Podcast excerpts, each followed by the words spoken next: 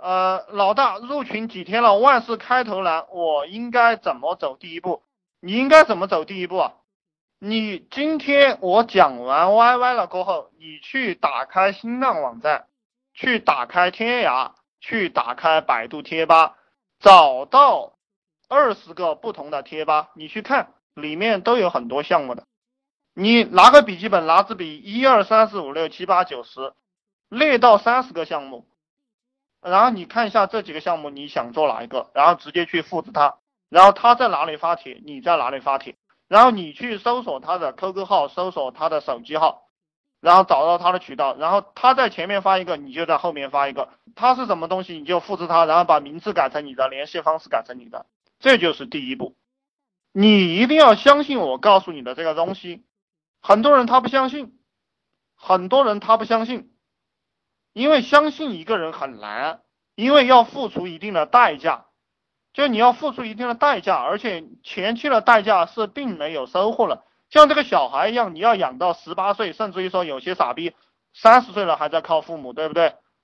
那前面就是你付出了代价，你三十岁了还在靠父母，哦，嗯，这个就不讲了。就是说一个小孩你要养到十八岁，前期是有付出没有回报的。我们做项目也是一样。这个做项目跟养儿子差不多，你不要以为这个做项目是养老爸老妈哈，因为很多不孝子孙，对不对？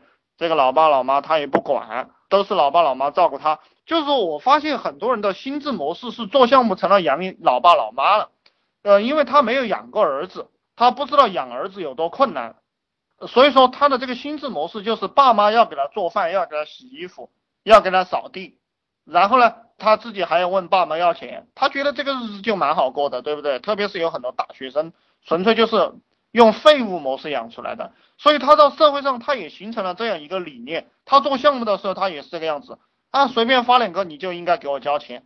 但是你出了社会过后，没有人是你的爸妈，都靠你自己。这个时候你要当爸妈了，项目就是你的儿子，养儿子这个这个儿子发烧了，对不对？你要不要给他弄点药啊？你要不要给他弄点药？感冒了要死了，对不对？这儿子要死了，你要不要救啊？然后你就理解了，你就能理解哦。我发帖发不出去怎么办？有人把我的帖删了怎么办？你的儿子被别人踢了一脚怎么办？你的儿子读书的时候被老师开除了怎么办？我读书的时候被老师开除过，读高中的时候，我读高中被开除了三个学校。啊，我爸爸虽然说是个农民，对不对？没有什么办法，但还是眼泪汪汪的去求人，但他不知道怎么样去求人。但他依然去求人，这就是可怜天下父母心。你做项目就要用用这种心态，用这种心态，那你就能赚钱啊！这个兄弟问你是做什么发家的？其实我不知道我是做什么发家的。我可以告诉你，我就是读初中、读小学六年级发家的。我这样告诉你吧，因为那个时候我就有一个本事，就是周六周日或者是逢年过节，我都能在一个屋子里关着门，从早到晚。做作业、算数，我从六年级的时候我就开始翻身了。以前是考十一二名，从六年级开始我就考第二名，然后初中也是一直考全班第二名，因为第一名太他妈牛逼了，永远跟不上他。这就是我的发家之路。就一个人发家是千丝万缕的，一个人发家是千丝万缕的东西，它是一种性格，不是你问的这些这些东西。我做的项目能赚钱，你做不能赚钱啊？到底是什么原因？你要去摸索到你最感兴趣的你自己的特长，然后去把你的特长，把你能帮助到市场的东西分享给大家，贡献给大家，你就能发财了，就是这么简单。我很有耐心，对不对？有些人他就没有耐心，那这个也可以讲是我发家的这样一个道路。我给大家讲 YY，到现在该讲的我一天也没停下来，那这就是我发家的真正的本事。我说了我要写说说，然后我从早到晚就不断的给大家写说说，对不对？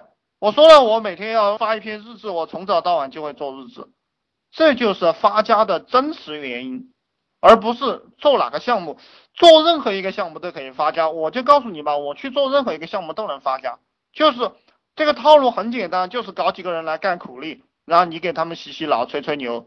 你不相信我，你不相信我，你就傻了。因为世界上的事情本来就很简单，因为你愚蠢，所以你认为很复杂。